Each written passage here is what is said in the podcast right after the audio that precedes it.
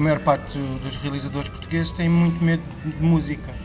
Tem medo, tem medo de música no sentido em que se a música tiver muito movimento, uh, não gostam. Eu digo isto assim, um bocadinho assim, a mandar-me para, para o fosso, mas a verdade, é que, a verdade é que eu nunca vi nenhum filme português, tirando os de animação, que tivesse música com muito movimento.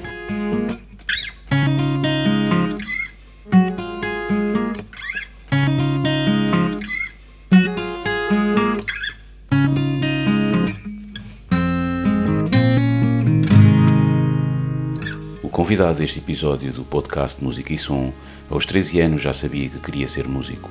Estudou no Hot Club Portugal, onde também deu aulas, e é licenciado em música pela Escola Superior de Música de Lisboa na variante de jazz. Musicalmente, Bruno Pernadas navega entre o rock folk da formação Julian the Carjackers ou jazz em nome próprio do álbum Worst Summer Ever, com uma influência muito marcada pelos Beach Boys no último disco Private Reasons. Os seus álbuns têm sido aclamados tanto cá como no estrangeiro e tornou-se um caso de sucesso no Japão.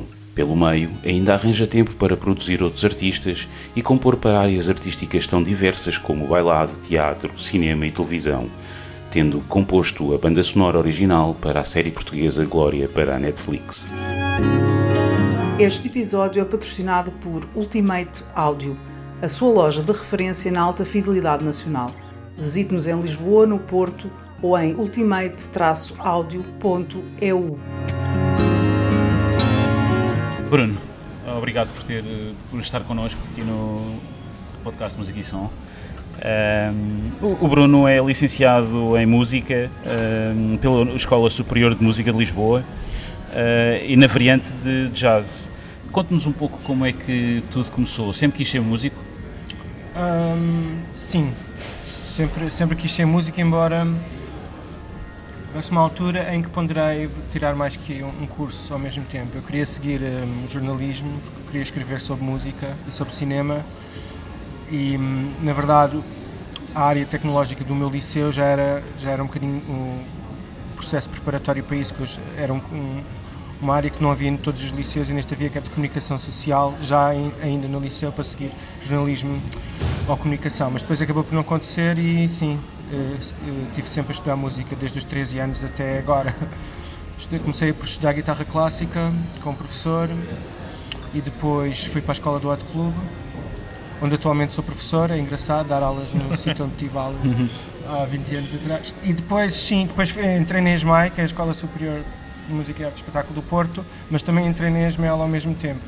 E deveria ter ficado no Porto, mas como não tinha trabalho no Porto, voltei para as raízes. Ainda por cima, a Escola Superior de Música de Lisboa tinha-se mudado da Rua do Otido, no Chiado, para Benfica, e eu cresci em Benfica, então foi mesmo voltar às raízes. Então, sim, e sempre quis fazer isso, desde os 13. Aos 13 comecei, já queria antes, mas pronto, só comecei aos 13, infelizmente. Okay. E, e, a, e, a, ideia sempre, sempre foi o, o, o jazz? Uh, e pergunto isso porque aos 13 anos a maior parte de nós o que pensa é em rock, rock, rock uh, e ah, por aí. Não, uh, o jazz, eu comecei a ouvir muito jazz no liceu, porque um professor de um colega nosso, que era professor de francês e inglês, um, tinha uma coleção enorme em casa e nós ilegalmente fazíamos festas em casa. ilegalmente? Ele, ele não sabia. fazíamos festas em casa do nosso colega e eu nessas festas fui gravando cassetes na altura daqueles, daquela coleção da SM uh, que ele tinha a coleção toda da SM da altura, em 97. E eu, eu passava de CDs para cá, houve muita música que eu conhecia assim, ele não sabe. bem, agora, agora Mas eu não disse o nome, ele não sabe. Muito bem, então um, ehm, já, já mais tarde, em 2009, uh, eh, o Bruno formou o, a banda Julian the Carjackers e ao contrário daquilo que tinha acontecido um, provavelmente uma geração anterior, nos anos 80, sempre houve desde o início a opção de cantar em inglês. Sim. Alguma razão em especial? É porque eu e o Joca, o João Correia, partilhávamos a tutela de Juliana Carjackers. Um, ouvimos sempre mais música cantada em inglês do que em português, então para ele era ele que escrevia as letras, para ele era mais fácil escrever em inglês. Hoje em dia isso já não acontece, acho que já ninguém, ninguém está a fazer muito isso. Quer dizer, ainda há pessoas que fazem, mas já é demodé. Hum. Agora, as pessoas, não sei, mas vir, houve uma viragem. Marca uma época. É Marca isso. uma época. Okay. Até não... anterior, não é? Só que Sim. durou até essa altura. Mas, mas, mas, oh, mas, oh, mas o que é que é demodé? Cantar em inglês ou cantar em português? Em inglês. ok. Eu vou continuar a fazer isso. mas sei que não é a tendência atual da, do panorama musical português. Mas eu, eu eh, perguntamos isto também porque entrevistamos aqui no, no podcast há, um, há, uns meses atrás o Vitor Rua.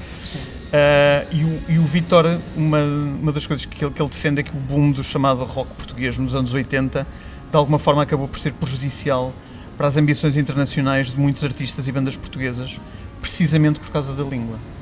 Concordo. E isto é algo que está na sua mente também. Uh, ok, já, sim. já, Eu acho que não, já vimos não, que, que, que teve, teve, a ver com, com o letrista que, sim, que, com que, João Correia, que trabalha consigo e que era mais, mais fácil para ele. Mas este efeito secundário benéfico de ser mais fácil a um músico ou uma banda projetar-se internacionalmente cantando em inglês é algo que também está não, é o contrário, na sua cabeça? É o contrário. Eu acho que as pessoas. É assim, é fácil para perceber a língua, mas normalmente as pessoas que. A maior parte dos grupos que, toca e que faz música cantada em inglês não faz música uh, mais original do que aquela que já existe. Então as pessoas nos países lá fora não querem ouvir uma coisa que eles já têm. Em Inglaterra não querem ouvir uma banda. Quer dizer, poderá haver exceções, como há no caso dos Municipal e de outras bandas assim. Ou de, havia uma banda de punk hardcore. Uh, que acho que eram da linha de cinta, que tinham muito sucesso em alguns países e cantavam em inglês. Salvo raras exceções, as pessoas não querem ouvir uma coisa que já têm, como nos Estados Unidos, uhum. uma, um grupo folk, eles têm mil grupos folk, não é? Não vai ser uma coisa que vá suscitar assim tanto interesse, digo eu, no início. Uhum. Porque, por exemplo, já tive colegas que já tocaram nos Estados Unidos e disseram que gostamos muito, mas nós queríamos era ouvir assim uma coisa portuguesa. Pois. Porque aquilo que eles lá foram fazer, eles já ouviram. E o mesmo acontece em Inglaterra. É giro, tudo bem, mas já existe. Então acho que não. Acho que Nós, é capaz de haver mais interesse em música cantada em português. Eu, eu e o Fernando vinhamos precisamente no carro uh, aqui ter, ter consigo a discutir exa exatamente isto: que uma, uma coisa é o idioma em que se canta e outra é a música que se faz. Sim. E aquilo que se chama música portuguesa, se for cantada em inglês, não funciona muito bem e se calhar o contrário é verdade também. Até pode funcionar, eu só acho é que é isso, é que está fora, fora, não é uma tendência atual fazer um grupo e cantar em inglês. Acho que as pessoas estão a inverter esse processo. Acho que os, os The Gift tiveram esse problema quando fizeram uma turnê nos Estados Unidos. Acho que aquilo. Não, não correu é, bem. Hum, parece-me que não correu assim tão bem. Pois, não tiveram. Pois, pois. Porque, pronto, lá está. Eles cantam em inglês, é, sempre é. cantaram é. em inglês. Não é? e, e provavelmente o, o público americano não era exatamente isso que estava à espera de uma banda portuguesa. Pois, pois. apesar, apesar da banda se chamar Gift, The Gift, não é? Há uma, pois, por acaso um amigo meu tocou nessa tour nos Estados Unidos. Foi? Saxofone, é o António Braille. Ah, fez okay. essa tour com os Gift. Mas, pois, não sei, não conheço bem. Pois. Não conheço bem, não é, uma, não é o meu estilo de música. okay. Um, o, o Bruno já compõe, já compôs para, para cinema, Uh, e mais recentemente compôs também uh, a banda sonora para a série Glória. Sim. Uh, quais são as diferenças e as dificuldades entre compor um, para um álbum, compor para cinema e, ou compor para uma série de televisão? Um, assim, para um álbum nós estamos sozinhos, estamos livres, podemos trabalhar de forma criativa, como quisermos e bem entendermos com o cinema, uh, no meu caso, uh, nós trabalhamos em conjunto com o realizador e com o produtor. Pronto. Temos que agradar a, estas duas pessoas. Uhum. Temos que ter jogo de cintura e poder de encaixe para conseguir encontrar no nosso imaginário o imaginário que a pessoa está que está a, a criar e a, e a, pensar para o filme, o que nem sempre é fácil porque há pessoas que têm dificuldade em comunicar. Nas séries, séries temos que responder a uma equipa inteira e a equipa inteira tem que gostar. Por exemplo, no caso do Glória, Havia uma equipa portuguesa e uma equipa em LA e todos ou, tinham ou, ou seja, ainda é pior do que no cinema. É mais exigente, sim. Há mais isso, gente a dar opiniões. É, há muita gente a dar opiniões. E então, é, esse é o maior desafio, um, é conseguir um, fazer uma música que seja idiomática, ou seja, uhum. que tenha na mesma as características do compositor, neste caso eu, mas que também vá ao encontro daquilo que, que que os produtores e os realizadores estão à procura. E isso é um, não é para qualquer pessoa. Não é para qualquer pessoa. Eu não digo isto de uma forma altiva para me, de alguma forma, destacar, mas sei, eu e outros colegas conseguimos fazer, mas não é toda a gente consegue. Na área da música. Ok. Ah, ou seja, compositores que, uhum. que escrevem música. Se for, se for tipo mais uma coisa mais sonoplastia ou ambientes sonoros ou paisagens sonoras em que não é preciso saber música para é fazer, é, é, diferente. É, diferente. é muito menos exigente. Okay. Uh, sendo que para muitos realizadores é a mesma coisa, mas não é. Não é a mesma coisa. Ok. Eu já fiz as duas e sei que não é a mesma coisa. Uma é muito mais difícil que a outra. E, e esse, é, esse é o maior desafio. Ah, e às vezes as pessoas não se entendem. No meu caso, correu sempre, quase sempre bem. Então, e a diferença também, só para terminar, é que nas séries tem que se escrever muito mais música do que para cinema. Porque um, um filme tem uma hora, vá, uma hora e meia. Certo. Os filmes portugueses normalmente não cedem as duas horas. Pois. Uma série tem 10 episódios e cada Exato. episódio tem uma hora. Pois, E convém não repetir muitas vezes a música. Então, por exemplo, ao Glória eu fiz 80 peças. 80. 80 peças, muitas delas com grupo, com um grupo de câmara. ok? Ora, Tipo, um ensemble reduzido de câmara. E então é. Calma, Ok. é muito trabalho. Muito Mas trabalho. foi bom porque foi na pandemia, eu podia estar eh, a, a circular livremente pela cidade, tinha o district no carro e estava a trabalhar em vez de estar em casa no, no, no confinamento. Ok. Mas por outro lado, i- im- imagina, mas explica-nos um, um- um- pouco o processo, já, já agora estou curioso. Ok, há, há, há esses desafios de que é, é preciso, pa- passa a expressão, dar cavaco a uma série de gente Sim. que basicamente nos está a pa- a pagar por um, por um serviço, por, por uma coisa à medida.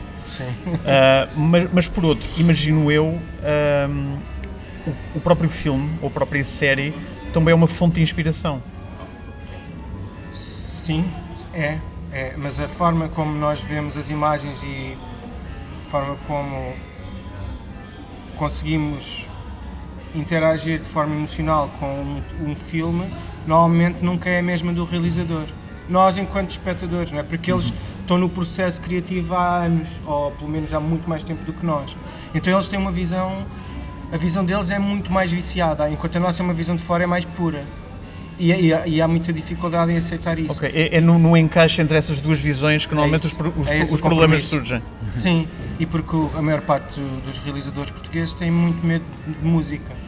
Têm medo, têm medo de música no sentido em que se a música tiver muito movimento, ah, não gostam. Eu digo isto assim, um bocadinho assim, a mandar-me para, para o fosso, mas a verdade, é que, a verdade é que eu nunca vi nenhum filme português, tirando os de animação, que tivesse música com muito movimento. E mesmo colegas meus compositores já criaram música com muito movimento. Quando eu digo movimento, é movimento harmónico, é que não seja uma coisa tipo estanque. Tipo atmosférica só. Sim, que não seja Sim. atmosférica, que não seja tipo dissonante, que às vezes também é uma, é uma das preferências de alguns realizadores. Ok. Por acaso, eu consegui fazer isso com um filme que eu fiz que se chama Patrick, com o Gonçalo, com o Gonçalo foi realizador, e nessa produção foi desde o momento em que eu fiz as peças ah, e enviei as demos para o Gonçalo ouvir, ele disse logo, gosto, é isto. E o produtor foi igual, foi o trabalho mais simples na área do cinema, já tive Certo, trabalhos certo, mais certo. simples noutras produções. E que foi logo direto, foi tipo, tá bom, e, e quando fomos gravar, correu tudo bem. O ensemble tocou bem, o maestro dirigiu bem, aquilo foi o trabalho mais simples que eu, Incrível. tanto que é o único que eu tenho editado na- na- nas plataformas digitais, porque Certo. de bandas sonoras de filmes. Então essa é a dificuldade, porque às vezes até realizadores portugueses veem filmes americanos e depois no final, no, ou americanos ou ingleses, ou produções até europeias, e depois no final dizem pá, a música era excelente. Ma- Mas, eles seja, próprios não mas são eles capazes próprios não têm de, coragem de, esse usar, de usar esse, esse tipo de música. E eu acho que é mesmo uma lacuna, acho que é, é, um, é, um, é sair da caixa, é dar um saltinho e deixar que a música mexa nas imagens, porque mexe. E Isso esse é uma é que é o percepção que eu problema. não tinha, realmente, é engraçado. Não são todos, mas não é tinha essa parte. percepção do, do, do E, cinema e- e português, ter também confiança no, no compositor. Sim, mas é, é porque realmente a música vai mexer nas imagens. Claro, mexe sempre. Vai, mexe sempre. Mexe sempre. E, e há um trabalho, hoje em dia, tipo, a banda sonora aparece nos créditos já, sei lá, em décimo lugar, quando aparece e não aparece só no final. Por acaso acho que aparece sempre. De antes, nos anos 50 e 60, era o nome que aparecia logo a seguir ao nome do realizador. Era, aparecia o realizador, o produtor e o compositor, porque a, a- a importância era gigante. Hoje em dia é um bocadinho diferente. Pois, sem, sem- ser os nomes mais sonantes de- de- do mercado, Mas tipo um, tá- Hans, um Mas isso está no contrato, ou- mas isso está- eu não sabia. Pois. Isso está nos contratos que eles fazem. Com, pois, porque o nome tem que aparecer logo. Pois, Pois, é, e, nas, e nas séries também. é a diferença que faz. É a diferença, sim. Ok. Mas sim, mas gosto muito de trabalhar em cinema e tenho, tenho tido a sorte porque não é um, é uma área que há muitas pessoas que querem entrar e não conseguem e eu, comigo foi o contrário, veio ter comigo. Naturalmente. Ahm, Bruno, a- as suas performances ao vivo têm sempre muitos músicos em palco. Ahm, tem um fascínio especial por Big Band. Tenho, sim, por acaso fiz um concerto só lá há três semanas. estava sozinho no palco. Mas sim, tenho, tenho. Gosto muito de orquestras e de escrever para a large ensemble, sim. Sendo que foi isso que não me permitiu já uma maior internacionalização. Mas pronto. Ah, eh, ok. Para o ano faz 10 anos o, o, do primeiro álbum eu já podia ter tocado noutros países e foi essa a razão pela qual não toquei. Okay. E, e, e isso está tá ligado de alguma forma às, às big bands do, do jazz dos anos 40, 50? Sim, também. Eu gosto, gosto de tudo, gosto de orquestras, música erudita e de big bands, sim, eu, eu estudei imenso. Gosto muito uh, do grupo antigo do Duke Ellington, uh, adorava, adorava a orquestra da Carla Bley, a Liberation Music Orchestra com Charlie -huh. um, morreu agora há pouco tempo. Morreu, faleceu há pouco tempo, infelizmente. Um, há uma, um grupo também em Paris que, que se chama Les Sacres du Tipon, que é tipo a Sagração do Tímpano em português, que é muito boa. Depois há uma em Berlim, uma orquestra que eu conhecia, conhecia há pouco tempo o compositor pessoalmente, que se chama Andromeda Mega Express Orchestra. E sim, tenho esse fascínio por large ensembles porque nos permite expandir a criatividade é? por todos os instrumentos que temos à volta. Vi no seu perfil que teve um, entre os vários uh, masterclass e workshops que fez, fez, fez um também com o Lee Konitz. Foi, foi, lembro-me bem desse, desse dia. Chamou-me a atenção. Foi incrível. Com o Lee Konitz, não é? Incrível. Foi incrível. Uh, e ele tinha 90 anos quase quando fez essa masterclass. Ok. E. O Konitz, ele não é muito simpático. Não, não faço ideia, não conheço, portanto. Não, e é muito americano, e é muito americano no sentido americano da palavra. Como assim? Certo. Acho que não, não, é daquelas pessoas que vêm à Europa, mas se não viesse também estava tudo bem, não tem assim. Ok. Uma grande curiosidade. Tem, mas não, nunca parece muito contente. Mas estamos a, a, também a falar de uma pessoa que com quase 90 anos, não é? Pois. Ele, ele, o Konitz tipo, tocou com o Lenny Tristano, que tocou com o Parker. Não é? Isto em 1900 finais dos anos 40 e início dos anos 50. Já, já está naquela fase do já, já in there, done that. Já viu muita não, coisa. Sim, mas ele, ele próprio diz que está sempre a aprender e todos os dias estuda e pratica. E a masterclass uh, foi um, reveladora mesmo, da forma como ele pensa. Ele começou, começou logo a fazer eh, um trocadilho com a palavra listen, em que dava para escrever silent, este tipo de coisas também pediu a um baterista para tocar a melodia de um standard na bateria e no início as pessoas estavam-se a rir e ele estava muito sério a dizer não, não, não, eu estou a falar a sério. E depois, é isso, ele é, é, é dos melhores músicos assim. Então, mas... Era dos antigos, era um dos, se calhar, dos melhores daquela geração. Então, mas já, já agora fiquei, fiquei curioso desse workshop, de alguma uhum. forma. Masterclass, sim. Masterclass. Uh, e que, que diz que de, de, de, alguma forma foi revelador para si, o, que é que retirou dali uh... que, que hoje usa como ferramentas do seu arsenal de, de, composição? Porque ele tem uma coisa que é, quando ele está a improvisar, esta coisa do silent, ele fez, ele primeiro quando, quando, quando improvisou nessa masterclass, ele nem tocou saxofone, ele só cantou. Uhum. E depois aquela forma como ele, um, a própria dinâmica como ele constrói melodias, dentro da melodia original e insistem em algumas notas como se fosse um som, um som pertencente que não se pode, do qual não nos podemos afastar. Essa forma, mas aquilo é meio swingado e às vezes parece estar a sentir o tempo a metade. Uh, com, são, estas, são todas estas características, esta questão melódica, com a questão do silêncio. Eu, por exemplo, recomendo um disco que não é dele, mas que eu acho que ele tem um sol que é, é assim fora de série, que é um disco do Jacob Bro, que é um guitarrista dinamarquês gravou um disco em Nova York com o Bill Frisell, com o Ben Street, com o Paul Motion e com o Lee Konitz. Pronto. E chama-se Balladeering e foi o Lee Konitz que deu o nome. Eu acho que, ele, agora tem 5 anos este disco, eu acho que é um, um bom exemplo hum. destas questões que eu estou a falar na, sua, na linguagem que ele tem melódica. Uhum. O, Bruno, além de músico, também é produtor. Uh, há algum músico em especial com quem gostasse de trabalhar e que ainda não, não trabalhou? Tantos. ok, mas, mas, nem consigo, nem consigo. Mas que esteja, mas que esteja num, num horizonte de, ah. de, de, possibilidades acima de, ah, de, uma, de, um, de, um, de, um, de determinado okay. limiar. Seja realista. Certo. Ah, não sei bem. Não sei bem responder. Uh, eu gosto muito da cantora da Carminho e gosto muito do Camané e são dois músicos ou cantores, intérpretes, artistas que eu um dia gostaria de trabalhar, sim, a nível nacional. Hum.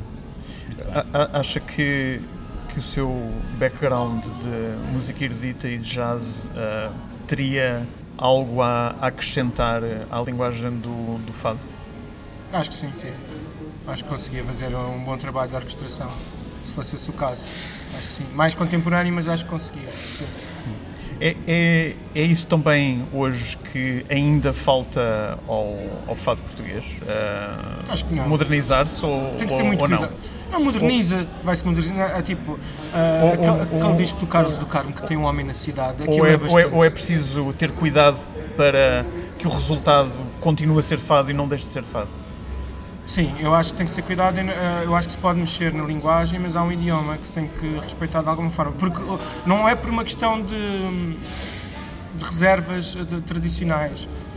Não é uma questão de hum, guardar esta, esta música tão querida e tão nacional. Não é nesse sentido. É no sentido que normalmente quando se mexe nestas coisas não corre muito bem. E, e agora vou usar um termo meio estranho, mas corre o risco de ficar piroso e cheesy.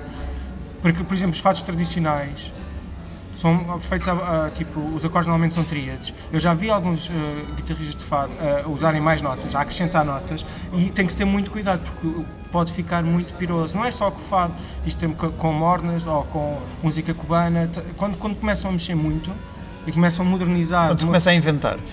tem, que, ser- tem que ser feito com classe. Tem que ser tipo o José Mário Branco, como o José Mário Branco fazia. Tem que ser feito com muita classe e muito respeito, mas sem, pronto, não sabem explicar, mas não, tem que ter cuidado com as notas que, que se acrescenta, ou que, com a harmonia que se modifica, porque depois pode ficar fleira, é só isso. No- normalmente é esse o, o papel do, do produtor num disco. Uh, Sim. le- levar o músico para. ou evitar que ele vá para determinados caminhos e mantê-lo Sim, para mim num, sim. num, mim é determinado isso. caminho. É? A, a Amália, nesse aspecto, era precursora, foi precursora em muitas coisas e, e aí também foi. Não sei se o Bruno conhece um álbum que a Amália gravou em 73 Aquele jazz. com, com, o, Don, com o Don Bias. É, mais, sim. Não, não gostou. Gosto, gosto, é, é Eu estranho. adoro, eu adoro esse álbum. É estranho. Eu Foi, foi o doutor hum, engenheiro Bernardo Moreira que mostrou. Também Foi? já faleceu. Ok. Sim. Epá, eu acho esse álbum é, é fantástico. Eu, eu acho que estranho é provavelmente o melhor adjetivo para definir esse álbum. O Don Bias curioso. com, com o, sério, o saxofone com, com, com o fado, acho que foi ali uma. Mas é com a orquestra. não É com a orquestra, é. É. é. É giro, sim. E ela, ela, Mas a verdade é que foi uma coisa que nunca mais ninguém repetiu. nunca mais ninguém repetiu. Não. Não. não. Não. Eu gostei, eu gosto imenso. Eu tenho esse álbum, tenho esse álbum em vinil e tenho em, em CD. Em vinil? Ah, Tenho, tenho ah, em isso vinil. é. Tenho em é vinil raro. e tenho em CD. Consegui consegui arranjá-lo. Consegui arranjá-lo. É um álbum, é um álbum Eles fantástico. aí, quer dizer, quem nos está a ouvir não sabe onde é que nós estamos, não sei se contextualizaram. Ainda Mas há aqui uma loja. Vamos- vamos Há uma contextualizar. loja de discos de jazz aqui. Ok, muito bem. Ah, Bruno, os, os seus álbuns têm, têm sido aclamados, tanto cá em Portugal como no estrangeiro.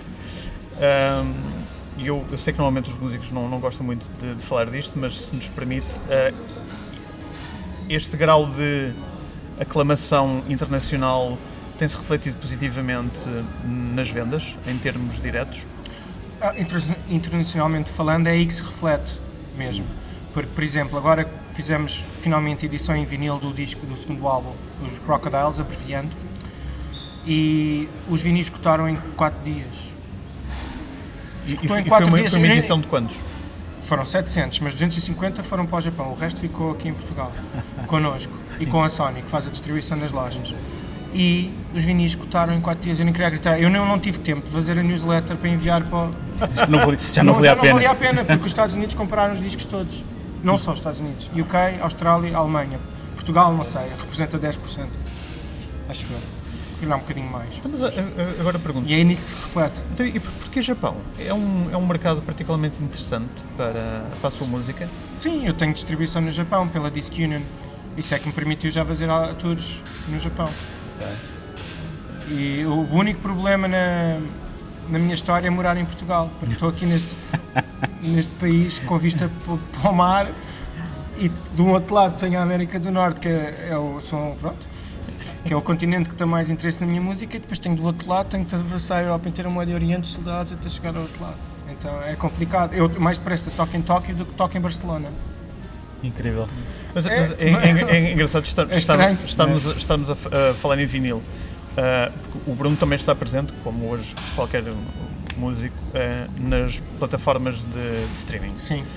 Ahm, visto de fora, qualquer leigo ach- acharia que são as plataformas de streaming que dão notoriedade Ajuda, aos músicos. ajuda. As playlists ajudam muito. Sim. Eu Já tive assim, sim, ajuda muito. Já tive alguns a- a- a- atores ingleses e americanos famosos a partilhar playlists com a minha música e depois eu recebo mensagens e sei que foi por causa dessa partilha. Ou seja, se não existisse, não havia, de forma, não havia forma de chegar a tanta gente.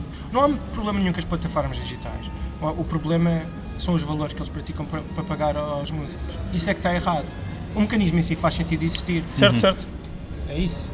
Ou, se- ou seja, é excelente em termos de divulgação, eh, não tanto em termos de remuneratórios. Em termos de Temos retribuição. remunerações. Não, Sim. não, é péssimo. Mas nenhum músico podia viver do, do- dos royalties que faz do Spotify. Spotify principalmente, que é o que paga pior, os outros pagam mais. Eh, mas infelizmente os outros pagam mais, mas também têm menos streams. Acho que sim, acho que o Spotify é a plataforma mais utilizada. Acho que É, sim, não é? Eu não uso, Não, não. Sou contra aquilo. A sério. mas, mas tem Claro. lá a sua música. Tenho, tenho. Mas não tenho é, posso. tenho, tenho esta. Pronto, que Ah, é a pronto. concorrente. Muito bem, concorrente, muito bem. Por acaso agora também estou, também estou a O, utilizar o esse. Bruno, Não é tão- o Bruno é tão estamos, estamos, estamos aqui só, só com o seu o Bruno acabou de, de sacar do seu, do seu smartphone e, e mostrar que não tem efetivamente o Spotify Instalado. O Spotify instalado. Mas eu tenho Ah. conta no Spotify for Artists. Para poder, para poder, Para poder colocar lá. Não, e ver, e ver e- os países certo. e ver a, estatística, porque tive que fazer isso a certa altura, mas não uso. Não uso. Para ouvir música. Ou seja, ouvir música não. E também tenho muitos vinis em casa. E Pronto. tenho iPod, e tenho CDs, e tenho dois decks de cassetes, portanto, Pronto. muitas formas de ouvir música. Então, mas é, é, agora que estamos a falar nos, nos, nos vinis ahm, e nas, nas cassetes e nos, nos formatos físicos, nos suportes físicos versus, versus streaming, diga uma coisa, tem, tem alguma ideia de porque é que, hum, ah, porque é que o vinil voltou a ser um formato aceite? Pela, Ou pelo pelo, menos, ou pelo menos procurado. Nunca deixou, eu acho que nunca deixou de, de ser. Quer dizer, Se calhar- chegou, chegou, no- quase, 90, chegou não é? quase a zero.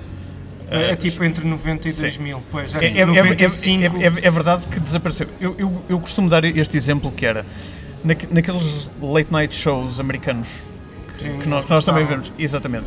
Durante duas décadas eles mostravam um CD. Sim. Será que foi tanto? Foi.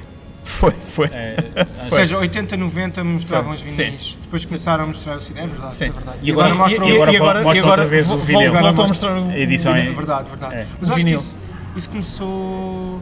O vinil começou a ser outra vez aceito, talvez em 2005. Faz sentido, não é? É, a a 2000, finais dos anos 2000. por aí, talvez. Por aí voltou, as pessoas voltaram a consumir muito. sim. A verdade é que o, que o que se passou, e enfim, o- os números e o- os estudos demonstram isso, é que o, o o streaming matou o CD. Ta- Tal, tal Na como. Península Ibérica, sim. Não, mas matou Ah, sim, worldwide. sim. Ta- Tal como o- o streaming de filmes está, já, já matou o DVD e está a matar o Blu-ray, portanto já, já há O imensas. Blu-ray já faleceu. Exato. Pronto. O, que, o, que, o que é também problemático porque ahm, se não há suporte físico para, para determinadas obras de arte, sejam elas filmes ou séries ou, ou, Uhum. ou- ou álbuns, às tantas as coisas tor- tornam-se tor- tornam-se Efêmeras, pelo menos. É? tornam-se um Eh, bocado efêmeras, não é? Sim, eh, depois os artistas têm que vivem, vivem de outro tipo de conteúdos, não é? Os visuais, Sim. singles, redes sociais, é toda uma, uma outra forma de estar próximo do artista, não é? Pois. De antes as pessoas nem tinham acesso a- às fotos dos músicos, havia uma foto que aparecia numa revista, Exato. não é? E era aquela foto que as pessoas tinham como memória, ou aquela Claro. ou outras fotos. Hoje em dia, Agora há quase que uma, uma é saturação, não é? De alguns, de alguns artistas sim, de alguns artistas sim. Mas o vinil voltou, mas por exemplo, vou voltar a falar do Japão. No Japão as pessoas ouvem CDs. E há a Disc Union, as lojas de Disc Union, só em Tóquio eles têm sete lojas e as lojas têm três andares. E têm andares cheios de CDs e cassetes. E as pessoas ouvem, têm aparelhagens nos bares e nos restaurantes com CDs. É, é- ou seja, lá. Mas é é um mercado, apesar de tudo, diferente. Sim, Eh, sim. Ele também tem aqueles os bares de vinil, não é? Tem, Que- tem. Que, nunca, nunca desapareceram totalmente. Sim, Aliás, sim, isso é, sim, é uma sim, espécie sim. de uma espécie de culto. Exatamente. Eh, E alguns, tipo, na Califórnia as pessoas compram muitos vinis. Pois. nesse estado compram muitos, que consomem muitos, e Oregon também em Portland, tem muitos, têm essa cultura dos vinis. Ou seja, têm o streaming, mas querem o objeto sempre. Como eles são um bocadinho materialistas em relação Sim, aos é, europeus. é um, é um- é um pouco. Um, Tornou-se também um, um objeto de coleção neste momento. Sim, há pessoas que compram os forma. discos e não ouvem. E nem sequer os põem a tocar, não é? Não, Sim. não, mas querem ter o vinil em casa e depois Certo. ouvem tipo no carro no Spotify. Pois. Sentimento de posse. não é? Eh, Bruno, no seu último álbum, ehm, o Private Reasons, ehm, noto alguma influência de Beach Boys, Sim, Eh, sobretudo no tema no eh, Theme Vision. No Film Vision. Eh, Sim. O Brian Wilson é uma influência para sim, si? sim, sim, sim, gosto muito. Fala-nos um, um pouco sobre isso. Ah, eu acho que é unânime, não é? Eu, é assim, as pessoas gostam todas de Beatles, não é? Eu não conheço ninguém que não goste de Beatles. Eu não conheço ninguém que não goste. Ah, e, e Beach Boys é um bocadinho igual. Há, há- há pessoas que estão desinformadas e acham que Beach Boys são aquelas músicas de rock, rock surf, Não conhecem bem. não conhecem bem. Quer dizer, Pois. com- começou por aí, mas. Começou mas, por aí, mas é muito mais do que verdade, isso. É, verdade, é muito mais do que isso. Ah, sim, gosto muito. O Brian Wilson era mesmo. estava à frente do tempo, assim, Hum. a nível de produção e de, como visionário, a ver a forma como ele via a música. Explicava da maneira que conseguia, mas era, estava um bocadinho à frente. Ele e o Van Dyke Parks, não sei se conhecem, que é um, era um amigo dele, Van Dyke Parks, que é um compositor e, Não conheço. e fa- eh, ele está vivo, Ok. Um, se o quiser entrevistar, ele gosta sempre de fazer entrevistas. e ele fez muitos musicais e, e produziu alguma. um- Há um álbum do Brian Wilson dos, dos anos 90, que agora não me lembro o título, acho que é de no, 96. Foram, eles fizeram os dois juntos. Tem uma música que, que se chama Orange Crate Art. Uh, sim, e eu tenho os dois assim no mesmo patamar, o Brian Wilson e o Van Sendo que o Van Dyke Park estudou música clássica e eh, aquilo soa sempre muito pop orquestral. Ok. O Brian Wilson não, é mesmo pop bem feito, Pop bem incrível feito. depois. E para si também o álbum, o álbum preferido é o Pet Sounds? Não. É, eu gosto de Pet Sounds, mas há um álbum que é uma coletânea, como é que se chama? É o Surf's Up, Surf's Up, ok. tem um cavalo na capa. Sim, sim. Eu acho que eu achava que era um álbum, mas um amigo meu disse-me que aquilo é uma coletânea de temas que eles foram gravando. Mas pensando como um álbum, é muito, muito bom. Estes dois são, sim, o Pet Sounds. É, Ok. Muito bem. Br- Bruno, tem- e agora falamos também em, em vinil, tem, tem alguma preocupação com a qualidade do som para ouvir música em casa, por prazer? Tem um sistema de alta fidelidade minimamente decente? já tive, mas o amplificador estragou-se. Agora não tenho, vou confessar que não tenho. Ah, a aparelhagem que eu tenho de CDs, também dá para ligar o iPod, é muito boa para CDs. Ah, de vinil eu tenho alguns giradiscos, tenho espalhados pela casa, tenho um na cozinha, tenho um no escritório, tenho um na sala, é onde eu tiver ponho a É tocar. capaz de ser a primeira Portanto, pessoa que eu conheço que tem portanto, é- vários, vários giradiscos Portanto, espalhados. as, as pessoas normalmente têm colunas Bluetooth espalhadas pela casa. O Bruno tem os próprios giradiscos com colunas incorporadas, sim, espalhados sim, pela sim, casa. Sim, sim, é, exato. Sim, tenho esse cuidado. Mas para ouvir, quando é mesmo para ouvir a música como deve ser, eu ouço de fones, com os fones bons que eu tenho. Ahm, sim. Ah, não tenho esses sistemas que, que eu imagino que vocês conheçam. Aqueles sistemas giradiscos com amplificadores de molas e com cabos. Mas, mas a, a verdade é esta, isto, isto é uma coisa que no- no- nós os dois já, já temos discutido fora, fora das nossas entrevistas, mas que, que se calhar ca- cabe aqui a, a talho de foice, que é, de uma maneira geral, e isto não, não é só em Portugal, em, em toda a parte do mundo, não é muito frequente os músicos terem grandes sistemas de hi-fi em casa. Não é? Não é, Porque não tem de dinheiro. todo.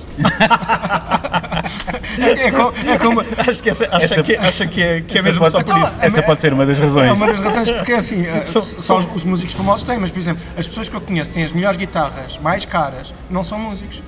São entusiastas, só são farmacêuticos, já são médicos, pessoas que têm um poder de compra económico maior do que os, os músicos, músicos de são, e que eu nunca, ou seja, os músicos que eu conheço que vivem da música. São, não- são todos os dedos. não, não são todos. Temos gente muito rica no nosso país, mas a maior parte não tem dinheiro para, para, para, para esse tipo de compras. Colecionismo o- que as pessoas que, que têm ordenados fixos bons têm, não é? Eu estou a falar sério, a maior parte das pessoas que eu conheço que têm grandes guitarras, grandes amplificadores, grandes giradiscos, etc., são, não são músicos. São músicos, mas não como. São músicos amadores. ou, ou- até, ou- ou- ah, ou curiosos. Ou, ou- são, são pessoas que, são gostam, músicos, mas que não, gostam de não, música. não dependem da Certo. música para viver, têm Certo. outras profissões. Ok. Certo. Que lhes dão um, Um sustento bem diferente do nosso. Um sustento regular Sim, e previsível. Sim, sim, sim. Muito bem. Bem, uh, Bruno, Acho que Obrigado. temos, Ok, eh, obrigado. praticamente chegamos ao fim. Queríamos só, só uh, deixar-lhe aqui uma, uma última questão que costumamos fazer a, todo- a Ok. todos os nossos convidados, que é uh, qual é uh, a música que ultimamente não, não lhe sai da cabeça e que, e que tem, e que tem na, na, na sua playlist que já vimos que não é no Spotify? Ah, há uma música que não me sai da cabeça que eu tive que fazer o Detox. Eu não posso dizer qual é, vou logo lembrar-me da melodia. Portanto, não vamos mencionar essa, mas tenho estado a ouvir o novo disco da Lorraine, Lorraine, que é uma cantora de Nova York. Depois tenho estado a ouvir um disco de um compositor brasileiro. estou aqui, que se chama, que é o disco do Pedro Martins, chama Rádio Mistério, e foi produzido com o Kurt Rosenwinkel, que é um guitarrista ah, também americano. Ahm, que tem convidados, tem o Eric Clapton inclusive, e mais. ah, ah, eu acho que isto é os, os discos que eu estou a ouvir mais. São estes dois, e também mais recentemente. ahm, O Bruno está neste momento a fazer scroll aqui no, Sim. no, no telemóvel. smartphone. Sim. Às vezes também ouço um, um disco ou um projeto de um produtor que ninguém sabe quem é, pronto, que agora já se sabe, que eu acho que foi das melhores coisas que foram feitas na música nos últimos 10 anos, portanto pode ser que é este, este coletivo Salt, que eu não acho que é coletivo nenhum, acho que é um produtor com convidados que tem estes álbuns. E pronto, é, Ok. é- tem, sido, tem sido essas músicas assim que eu tenho ouvido. Muito bem. Sim. Muito obrigado, Bruno. Tá, Bruno, obrigado. Obrigadíssimo. Obrigado Tá, pelo prazer. convite. Tá, muito Até à obrigado. próxima. Eu vou Obrigado. assim fugir porque Ok. força de compromisso e vai. Ok. E o trânsito em Lisboa está caótico. Ok, Tá. um abraço. Um abraço. Obrigado. Obrigado, Bruno.